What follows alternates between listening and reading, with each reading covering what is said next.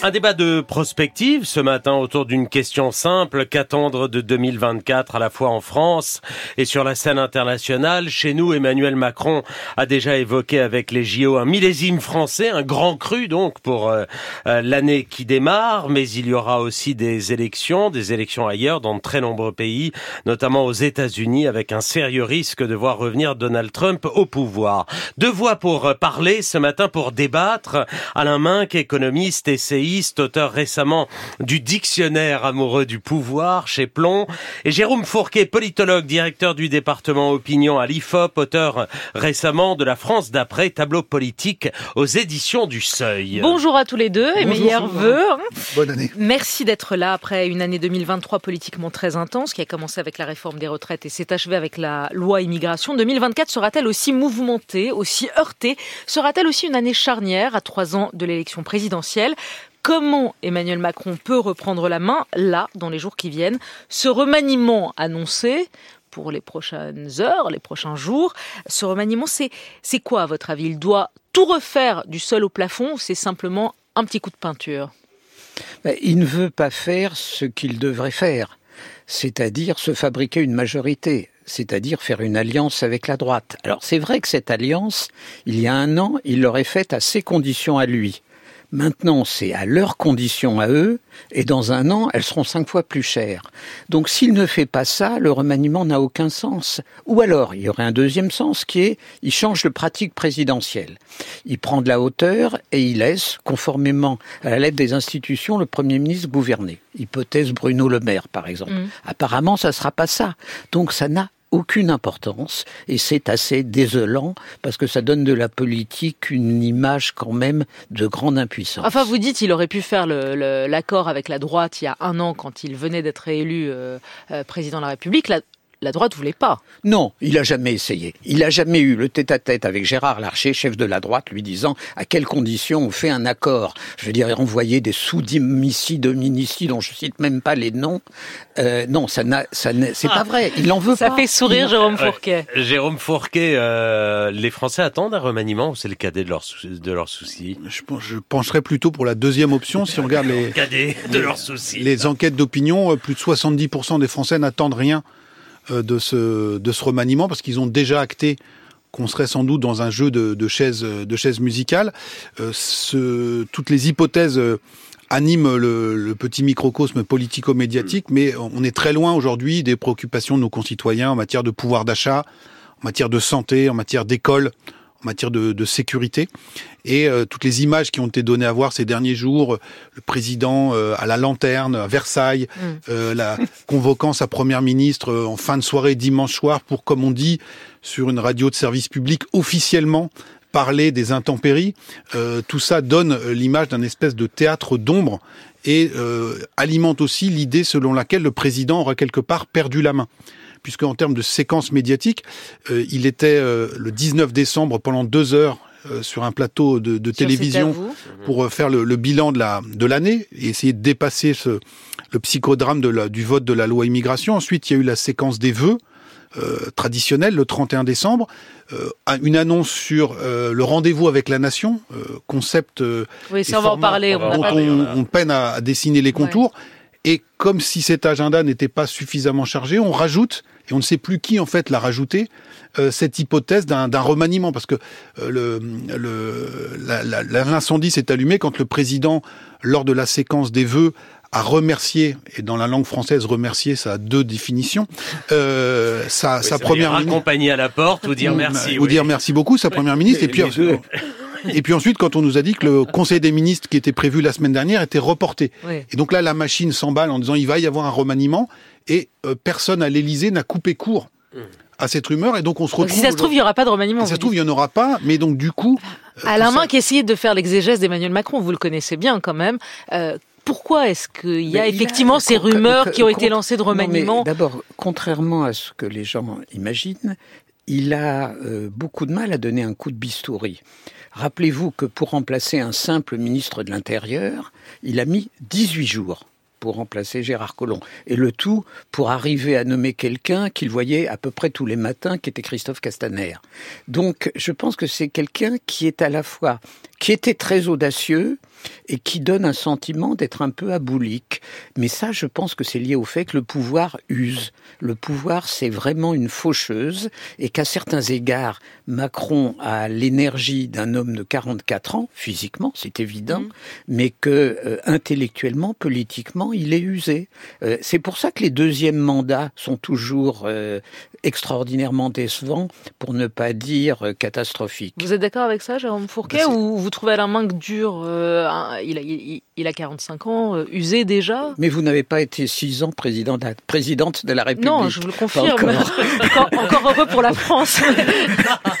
Alors, euh, bah, on, a le sentiment que le, il y a une perte d'initiative politique de la part du, président. Et en fait, euh, il y a cette, cette idée de deuxième mandat qui est tout à fait fondée, mais on ajoute à cela dans, dans l'équation ce qui s'est passé le soir du deuxième tour des législatives où Emmanuel Macron a perdu la majorité absolue à l'Assemblée nationale, ce qui complique singulièrement les choses. il l'a pas perdu de peu, il manque 45 sièges. D'où ce que disait euh, Alain Minc tout à l'heure, la seule option c'était d'aller euh, faire une alliance, parce que c'est pas 15 députés euh, ultramarins ou de différentes provinces qu'il faut convaincre un par un, c'est 45 députés qui manquent.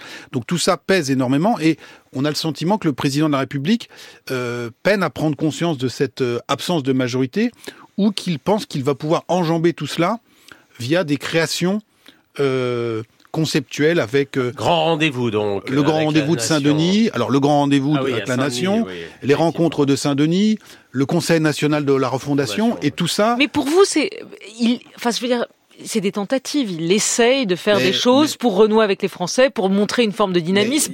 Tout est à jeter pour vous, c'est purement cosmétique. il essaye de sortir à chaque fois un lapin du chapeau, mais maintenant ça se voit. Et c'est contraire au bon fonctionnement des institutions. Je veux dire, il y a des institutions, il y a un Parlement. Euh, ce sont pas avec des trucs qu'on réanime la vie démocratique. Mais euh, Alain que vous qui êtes connu pour chuchoter aux oreilles des présidents, euh, vous avez écouté, pas toujours entendu, vous conseilleriez qui? Pour Matignon à Emmanuel Macron, vu le tableau que vous venez de faire Moi, je pense qu'il sait très bien ce que j'en pense, mais de toute façon, il vaut mieux le dire chez vous presque qu'à son oreille, qu'il devrait faire l'alliance avec la droite, c'est tout. S'il veut avoir une fin de quinquennat, mais il le fera pas. En mettant qui, Eric Ciotti Mais peu importe, vous trouvez. Alors, une fois que vous décidez de faire l'alliance, vous avez la file d'attente de ceux qui veulent être Premier ministre. Bon, après, il peut choisir celui qui serait le plus, le moins confortable. Mais il le fera pas. Donc, en revanche, sur les gens qu'on cite, quand même une chose intéressante. Je veux dire, Julien de Normandie est un homme de qualité, mais s'il nomme Julien de Normandie, ça veut dire que le pouvoir se recroqueville encore. Il prend le type le plus proche de lui. Donc on avait déjà un huis clos entre lui et Alexis Colère. Alors ça voudra dire, grand événement politique, que le huis clos est élargi de 2 à 3. Bon, bah, c'est quand même pas la révolution. Hein. Et ça n'enlève rien aux qualités de l'homme qui aurait, dans un autre contexte, un avenir politique. Mais n'aurait-il pas intérêt à ça, au fond, à, ah bah travailler avec un proche? Eh ben oui. non, mais d'accord, mais dans ce cas-là, c'est l'omnipotence, l'omniscience, et ça ne marche pas. N'est-ce pas déjà le cas, Non, mais ça l'aggraverait encore. Euh, Jérôme Fourquet. Et alors, euh, si on se projette un petit peu, on a des, élections euh, au, mois de juin prochain, des européennes, qui sur le papier, pour l'instant, alors il faut être prudent et modeste, s'annoncent compliquées pour la, la majorité présidentielle. Et donc, si jamais c'était le cas, à ce moment-là, la carte d'un remaniement pour être euh, pour être activé ou pour être joué. Mais si vous utilisez si vous, si, vous utilisez la conseiller, c'est ça. Vous, bah, si on l'utilise maintenant, attends les européennes et remanie ensuite. Oui, qui s'annonce euh, qui s'annonce quand même euh, qui s'annonce assez compliqué parce que là on va avoir alors si jamais le remaniement advient. un nouveau gouvernement pour aller jusqu'à cette. Oui, puisqu'on lit déjà que c'est le remaniement d'avant le remaniement suivant des européennes. ce qu'il pourrait faire, mais il le fera pas. Il pourrait dire qu'il confirme Elisabeth Borne, qui n'a pas du tout démérité. Et d'ailleurs, si elle quitte le pouvoir, elle aura amené un grand acquis à la société française, c'est que on ne s'interrogera plus. Une femme peut être premier ministre, peut être présidente de manière tout à fait respectable, et l'a confirmé en disant je la confirme jusqu'au mois de septembre c'est-à-dire pour faire les jeux, etc. Puis après, il fait ce qu'il veut. Euh, mais il le fera pas, je pense pas. Mmh. Les Jeux, vous avez employé les Jeux Olympiques. Les Jeux Olympiques, c'est le grand événement de, de, l'année 2024 pour les Français, pour le monde. On va être regardé. pour les Français, je suis pas convaincu. Alors, alors justement, c'est ce que. Alors, Bah, allez-y, Jérôme. moi, je, suis assez interrogatif sur la, focalisation de toute une partie de, de l'élite politico-médiatique et économique sur ce grand rendez-vous. Alors, on comprend bien les enjeux sécuritaires, les enjeux économiques et financiers, les enjeux organisationnels. Euh, on, voit bien les retombées concrètes pour les, habitants de, de, de l'Île-de-France. Mais euh, il n'y a pas que l'Île-de-France en France. Et donc, je pense que pour les provinciaux, tout ça, c'est quand même très très loin. Et c'est quand même aussi assez déconnecté avec leurs préoccupations. Quand un ministre de l'Intérieur indique qu'il passe un tiers de son temps à la préparation des Jeux compte tenu de la situation sécuritaire dans le pays, on voit bien qu'il euh, y, y, a une espèce de d'effet de, de, décalage. Et, et, et je m'interroge sur l'hypothèse que ce soit un espèce de village Potemkin qui vienne un peu masquer les, les fractures et les... Et, les... Potemkin, euh, vous pensez la même chose, Alain Minck?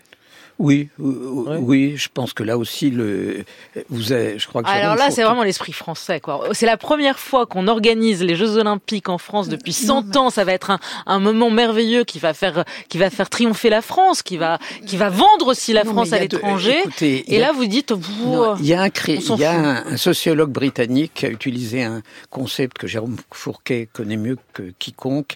Il y a les anywhere et les somewhere, c'est-à-dire les gens qui sont dans le monde et les gens qui sont ancrés sur leur territoire. Les Jeux olympiques, c'est en effet le paradis pour les anywhere, c'est-à-dire les gens qui vivent, comme nous tous, autour de cette table, dans un monde très ouvert pour les gens qui sont très ancrés dans leurs problèmes ou autres, Jérôme Fourquet connaît la France mieux que moi, euh, il la scrute davantage. Je crois qu'il a raison, je partage son sentiment. Mais voilà, cela dit, il faut que ça se passe bien. Et comme Français, on n'a qu'une envie, c'est que ça se passe de manière plus qu'honorable. Et vous nous avez dit en préparant cette émission à la main qu'après les Jeux Olympiques, il y aura du sang, politiquement, hein, métaphoriquement. Que voulez-vous dire par là? Qui va sortir les dagues? Non, mais je veux dire, je pense que d'une certaine manière, ce qui s'est passé sur la loi immigration euh, montre quand même que le pouvoir est acculé et que les hommes politiques, euh, quand ils voient un pouvoir acculé, deviennent durs. Et je le disais au début, le prix d'une alliance avec la droite va être va quintupler. Cela dit, si vous me permettez une remarque, là on parle du village français. Non mais on va on va y venir au village américain. L'événement l'événement oui. de l'année 2024 qui nous concerne tous, c'est le 4 novembre. Là, c'est ce que vous avez dit au, le 4 novembre aux États-Unis. Vous nous l'avez dit en préparant cette interview. Moi, je veux bien parler de la France, je veux bien parler de ce qui se passe d'Emmanuel Macron et du remaniement, mais il y a un événement pour vous qui est majeur cette année, c'est le 4 novembre, et tout le reste à côté est périphérique. C'est-à-dire, Donald oui, Trump va-t-il revenir au pouvoir? Non, mais si vous voulez, il se passe quelque chose que je n'aurais jamais imaginé voir, et la plupart d'entre nous, je pense. On pouvait imaginer la chute du communisme, on pouvait imaginer un certain nombre de choses. Mais penser que la démocratie américaine était menacée, je l'aurais jamais cru. Elle l'est, elle, elle est menacée. Elle est menacée parce que déjà les institutions sont biaisées avec les nominations à la Cour suprême du premier mandat et la deuxième saison de Trump, s'il y a une deuxième saison, ce sera autre chose que la première saison. Donc elle est menacée cette démocratie. Et si la démocratie américaine, qui est notre point d'ancrage, est menacée, je ne donne pas cher de nos propres équilibres. Donc c'est un événement incroyable d'importance. Bon, après, euh, est-ce que ce remarquable président qu'est Biden, si on regarde objectivement, Biden est un très grand président. En politique internationale, c'est probablement le meilleur président démocrate depuis Truman. En politique économique, c'est le meilleur président depuis Roosevelt. Oui, mais il a Une fois qu'on a dit tout ça, mais voilà. Âge, mais vous avez voilà. vu la une de The Economist mais, cette semaine voilà. qui dit euh, quelqu'un qui est né, je sais plus, je me souviens plus, voilà, mais en 1934, que vaut-il en 2024 non, mais Voilà, mais donc tout ceci nous met dans un risque considérable. Sur l'hypothèse Trump, Jérôme Fourquet? Et donc, bah, il, il, faut voir, mais donc si on, on, on regarde les, les, travaux de nos confrères américains, euh, pour l'instant dans le camp républicain, c'est lui qui, tient la corde. Compte tenu de la, la mécanique d'une campagne électorale aux États-Unis, où il faut lever des centaines de millions de dollars, préparer des équipes, etc., on voit bien que les deux camps n'ont plus aujourd'hui matériellement le temps de changer de, de, de cheval, donc on, on s'oriente vers cette, cet affrontement-là. Euh, donc je suis tout à fait d'accord que euh, ça va être un événement planétaire et que ça aura des répercussions euh, bien au-delà des JO euh, sur la, ça, la, la, pour les Français. Pour, pour les Français. Et j'ajoute un autre élément international, c'est ce qui se passe aujourd'hui sur le, le front en Ukraine et les deux sont liés, c'est-à-dire que si d'aventure euh, le front ukrainien est, enfoncé, là aussi ça peut avoir des répercussions. Et je reviens euh, au village français pour nos élections européennes, c'est-à-dire que si ça intervient au printemps, la coloration du débat euh, politique en France au moment des européennes, avec euh, un Poutine conquérant, n'est pas la même que si euh, la, la, la, situation militaire reste relativement stabilisée. Vous êtes d'accord, Alain Minx C'est les deux menaces aujourd'hui, c'est-à-dire un Poutine conquérant qui aurait, ce qui serait en passe de gagner la guerre en Ukraine, et un Trump qui revient au pouvoir. Et les, et les, deux, sont... se répondent. Je veux dire, un Poutine conquérant sur le terrain euh, au printemps, si ça advient, et Trump qui gagne, euh, je donne pas cher des pauvres Ukrainiens, mais pas cher de nous non plus. Hein. Et le village français, puisque vous m'avez repris euh, reprise quand j'ai dit euh, quand j'ai dit que, que, que les, vous, vous dites les JO n'intéressent pas bah, les gens en les... province ou pas tellement, ou en tout cas c'est un phénomène. Ils vont regarder, parisien. ils vont regarder et puis ils souhaitent que ça se passe bien. Mais l'international, ça les intéresse. Ça intéresse le village français, ce qui se fait passer au Proche-Orient, ce qui se passe oui. en Ukraine, l'arrivée de Trump, le retour de Trump oui. aux États-Unis, c'est quelque chose qui intéresse tous les Français. Alors pas tous les Français pour ce qui est de l'arrivée de Trump, parce que c'est encore un peu tôt. On se mettra dans le match euh, progressivement. Il y aura le, le, le, Super Tuesday, le fameux.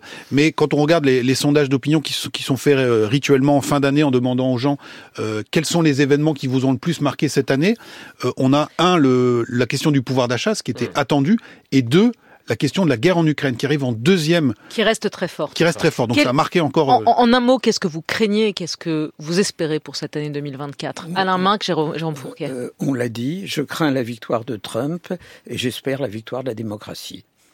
Et moi, j'espère que euh, on, on, va contribuer à faire avancer le, les dossiers de, du, du, pays, qu'on va réparer un certain nombre de, de, de, fractures et de et de grandes difficultés, parce qu'on parlait des, des, des JO, d'un moment français, mais moi j'ai été très frappé, par exemple, sur la publication du rapport PISA, qui montre qu'on décroche encore scolairement. Je parlais de la sécurité tout à l'heure, euh, du pouvoir d'achat, 40% des gens qui ont réduit la portion des portions, la taille des portions alimentaires à la maison. Euh, donc je pense que c'est sur ces sujets-là qu'il faut qu'on qu travaille et qu'on attende des répare. améliorations. Merci, Merci à, tous à, tous les deux. Alain Minck, Jérôme Fourquet.